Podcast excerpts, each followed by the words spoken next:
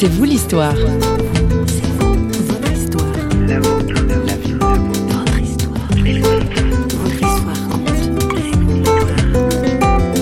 Je m'étais préparée à partir, à mourir. Et puis au bout d'une année, ben, malheureusement, je ne suis pas morte. je dis malheureusement d'un côté, heureusement de l'autre. La souffrance a-t-elle un sens? Pourquoi s'accrocher à la vie quand la douleur devient insupportable? La mort est-elle une solution? Que de questions dans C'est vous l'histoire aujourd'hui. Notre invité, Nouchine Kazonave, aurait dû être emporté par un douloureux cancer des os en un an. Mais voilà, ça fait 14 ans que ça dure. C'est vous l'histoire a recueilli son témoignage, un magnifique témoignage de vie. Nouchine Kazonave vient de Reims, en France. Elle est éducatrice spécialisée, un métier qu'elle a dû abandonner à cause d'un problème de santé, comme elle dit. Elle est atteinte d'un ostéosarcome, autrement dit un cancer des os. La jeune femme souffre à tel point qu'elle a voulu adhérer à une association d'aide au suicide. Elle en parle sans tabou au micro de notre journaliste Christine Raymond.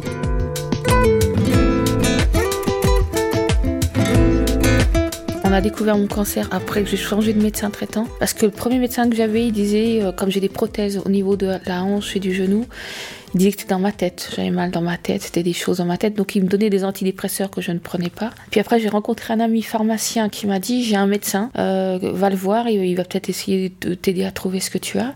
Lui m'a orienté vers un, un, gars qui fait des scintigraphies osseuses. Et j'y suis allée le jour même. Et le jour même, j'ai vu la tête du gars qui faisait ma scintigraphie. Et puis il a fini par me dire que j'avais un cancer des os. Donc c'était pas dans ma tête, c'était bien dans mes jambes au début. Et puis, euh, donc première chimio en 98. Normalement, on vit une année avec ce genre de cancer. Donc euh, voilà, je m'étais préparée à partir, à mourir, à, partir avec Dieu. Ça me faisait pas peur. Je dis ouais, parce que vivre avec un cancer des os, ça fait quand même mal, malgré la morphine, malgré le traitement de base, malgré tout ce qu'on peut te proposer. Mais euh, voilà quoi. Et puis au bout d'une année, ben, malheureusement, je ne suis pas morte. je dis malheureusement d'un côté, heureusement de l'autre. Et puis euh, et puis un soir. Euh, donc il y a un soir où j'ai regardé une émission sur euh, qui se passait en Suisse où on laissait mourir les gens qui voulaient mourir, mais pas pour, juste pour le plaisir de mourir, c'est parce qu'il y avait une raison valable, que les médecins ne pouvaient plus rien faire. Donc j'ai pris contact avec eux, j'ai pris leur numéro de téléphone, je les ai appelés, mais ils ont voulu savoir un peu ce que j'avais comme maladie, qui j'étais, pourquoi je voulais en finir. Donc ils ont aussi demandé si j'avais un cancérologue qui était d'accord avec ma démarche et un médecin traitant qui était aussi d'accord avec ma démarche. Ensuite j'ai euh, donc euh, eu l'occasion de rencontrer une personne alors elle est plus psychologue qu'autre chose, cette dame-là. Elle s'occupe spécifiquement d'une seule personne et elle rencontre ton médecin traitant, ton cancérologue et elle voit dans l'état où tu es réellement. Et après ils se réunissent entre eux, d'après ce que j'ai compris parce que j'ai pas, j'ai pas tout eu, hein. et ils décident euh, s'ils t'acceptent ou ils t'acceptent pas. Donc il y a une adhésion à payer pour l'année. Et après, donc si vraiment euh, c'est le temps de partir, tu fixes une date avec eux. Si tu veux prendre un membre de ta famille ou quelqu'un ou des amis qui veulent aussi être proches le jour où tu, tu décides de mourir, voilà, tu peux aller avec. Mais il faut aller en Suisse parce qu'en France, ça ne se fait pas on n'a pas le droit de donner la mort à quelqu'un. Quoi. On pourrait bien sûr parler hein, d'un point de vue éthique, la position en fait de chaque gouvernement par rapport à, à l'aide au suicide, mais ce qui nous intéresse principalement, c'est de comprendre en fait ce qui t'a ce qui t'a poussé à prendre contact avec eux. En fait, on a bien compris hein, que tu vis avec des douleurs euh, qu'on peut peut-être même pas imaginer. C'est ça, surtout, c'est cette, cette euh, difficulté face à la souffrance qui t'a principalement poussé à, Oui. à les contacter. Oui, c'est quand il n'y a plus de solution au niveau médicament. La morphine, c'est déjà quelque chose de costaud. Mais quand au bout d'un moment, tu vois que la morphine ne fait plus effet, tu n'es plus capable de tolérer la, dou- la douleur. Enfin, moi, à la fin, je restais enfermée à la maison pour pas agresser mes voisins ou les gens que je pouvais rencontrer, parce que tellement j'avais trop mal. Donc voilà, moi, je trouve que c'est aussi euh, une belle façon de partir. Quoi. C'est, euh, on a un seuil de tolérance qu'on peut plus, après, on peut pas aller au-dessus, je pense. Tu parlais de, la mort de façon plutôt paisible. Tu disais, ça me fait pas peur de mourir. Pourquoi, en fait? Alors, j'ai eu l'occasion de rencontrer Dieu en 87 et euh, je sais qu'à partir du moment où on appartient à Dieu, on va dans un pays qui s'appelle le paradis, et là, il n'y a plus de souffrance, il n'y a plus de douleur, il n'y a plus toutes ces choses-là. Alors, euh, oui, c'est bien de vivre, c'est bien de continuer sur terre, de donner, de partager tout ce qu'on a reçu de la part de Dieu, mais aussi, je pense qu'on est tous, euh, enfin, tous les chrétiens ont hâte aussi d'aller rejoindre Dieu, quoi. Là où il n'y a plus toutes ces choses pas belles sur cette terre. Puis j'ai perdu mon mari et, mes enfants, donc j'ai aussi hâte d'aller les rejoindre. Quoi. Est-ce qu'on est à la fois partagé entre l'envie de, de rester, de continuer à vivre Est-ce qu'il y a un instinct de, de, survie qui pousse quand même à, à retarder la, décision de, mourir quand même? Bah, Apparemment, le mien, oui, il a l'air bien d'être bien costaud.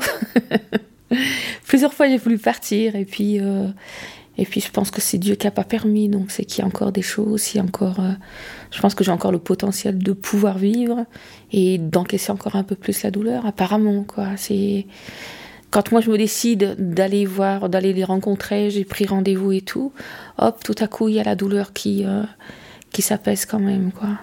Donc, je sais que Dieu, il, décide aussi, il décide.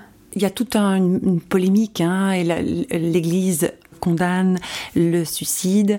Euh, comment tu te positionnes euh, personnellement par rapport à ça? Alors je dis qu'il faut passer par la douleur, il faut passer par euh, les, choses terribles. Personne ne peut dire on a le droit, on n'a pas le droit. Je dis c'est vrai qu'il n'y a que Dieu qui a le droit de vie ou mort sur nos vies, mais je pense que Dieu, avec l'amour qu'il a, il comprend aussi les gens qui veulent en terminer. Je sais aussi que dans l'église où je suis, les trois quarts des gens sont contre, mais c'est pas non plus des gens qui souffrent et qui encaissent autant de choses que, entre autres que je suis obligée d'encaisser. Enfin moi je condamne pas les gens. Je dis faut être courageux aussi pour se donner euh, faut se donner la mort, quoi. Faut, c'est courageux. Je trouve que c'est courageux.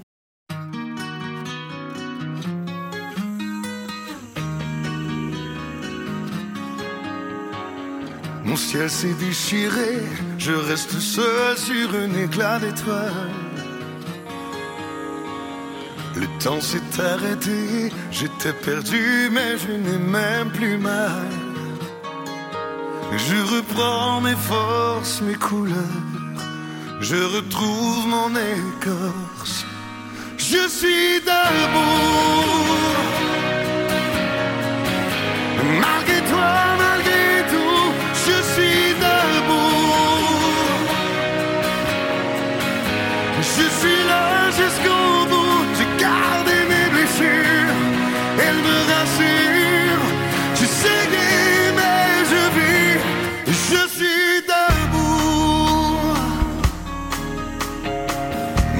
C'est coloré du gris, du bleu que j'avais dans le cœur. Le temps s'est effacé, jour après jour, je mets ma vie à l'heure. Aujourd'hui, je vois la surface, je rejoins mon espace. Je suis debout.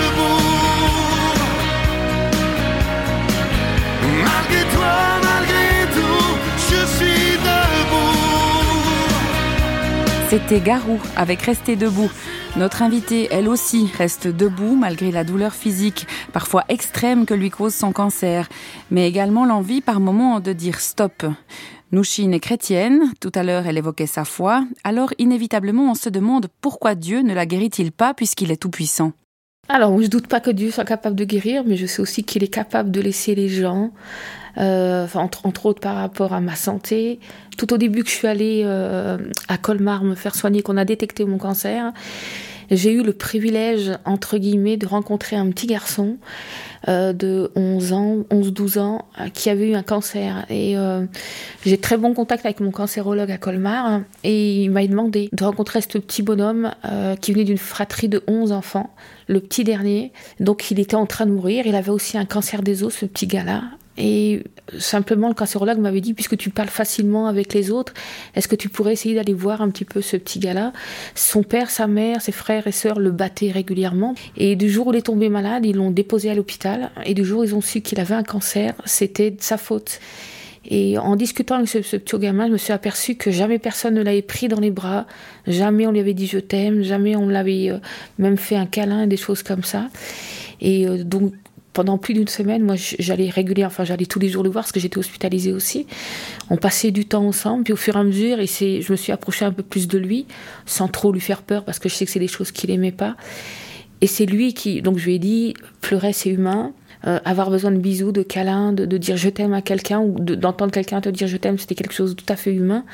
Et la toute dernière semaine où il a fini, dans, sa dernière semaine de vie, il m'a demandé si je pouvais le prendre dans, dans, mes bras. Donc je l'ai pris dans mes bras et j'ai senti, il a fait un gros, euh, comme ça, un gros, mais c'était trop beau, un gros soupir.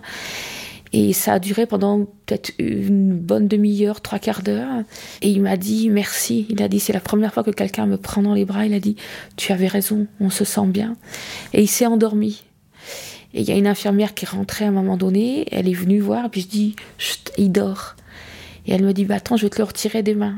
Et je dis non, non, non, laisse-le, laisse-le, il dort. Je veux qu'il se réveille comme ça, comme quoi, quand, quand, quand il s'est endormi, dans mes bras, qu'il réalise qu'il était encore dans mes bras, quoi. Et moi, ce que j'ai pas réalisé, c'est qu'il était, c'est qu'il était mort, ce petit gars-là. Alors ça m'a fait drôle et en même temps, je suis contente parce qu'il a appris euh, dans ses dernières euh, petites heures de vie que les bras d'une maman, parce que je suis maman, dans le bras d'une maman ou les bras d'un adulte, c'était, il, y, avait le droit aussi, quoi. Alors, à 11 ans, voilà, il est parti. Et Dieu a permis. Moi, je dis que c'est Dieu qui a permis que je rencontre ce petit gars-là. Donc, même si des fois je me fâche parce que je souffre trop, je, j'ai quand même de belles rencontres. Je peux quand même témoigner de tout ce que je vis au travers de mon cancer. Et, et, celle-là, cette histoire-là avec ce petit bonhomme, c'est la plus belle des histoires, quoi. Mais c'est en même temps une belle preuve d'amour de Dieu, d'utiliser de, euh, ma santé, d'utiliser aussi qui je suis, euh, même si je suis pas tout le temps commode, même si des fois j'ai mal, même euh, voilà quoi. C'est un beau cadeau de la part de Dieu. Et je sais que ben, voilà, pour l'instant, je sais qu'il s'il me guérit pas, c'est parce qu'il a besoin de ma maladie, de ce que je traverse aussi pour encourager. Et j'ai eu la chance d'avoir été encouragée par pas mal de gens au travers de ce que je vis quoi. Alors peut-être que des personnes qui t'entendent euh, se disent mais si vraiment c'est un Dieu d'amour, mais comment ça se fait alors qu'il laisse souffrir comme ça? C'est des grandes questions, mais c'est des questions quand même que les gens se posent. Ouais. Ben, il laisse souffrir ben, parce que je suis chrétienne. Il n'y a pas de raison qu'il me laisse pas moi souffrir parce que je suis chrétienne et qu'il laisse quelqu'un qui n'est pas chrétien souffrir. Euh, le soleil, il brille sur la tête de tout le monde. La pluie, elle tombe sur la tête de tout le monde. Donc la maladie, elle est aussi à tout le monde. Et puis, euh, et puis ben, la maladie, elle est là depuis, euh, depuis, depuis la nuit des temps, quoi. C'est comme ça. Et après, c'est Dieu qui choisit de guérir ou, ou de pas guérir. Et ça a jamais fait ébranler cette, cette foi, cette confiance que tu as en lui? Ma maladie, jamais. Mmh. Jamais, jamais, jamais. C'est les souffrances de temps en temps que je dis à Dieu, mais pourquoi, mais pourquoi Tu trouves pas que j'en suis assez comme ça? C'est bon, j'en ai ras le bol, quoi. Puis après, hop, une fois que la grosse tempête, j'appelle au secours, j'appelle des amis pour prier et tout. Puis après, une fois que la grosse tempête est passée, voilà, quoi, ça passe. Mais voilà, mais, je suis sûre que Dieu, il préfère m'entendre râler une bonne fois. Puis après, voilà, il dit, oh, dans quelques temps, ça va aller mieux. et puis, et puis c'est vrai, quelques temps après, ça va mieux, quoi.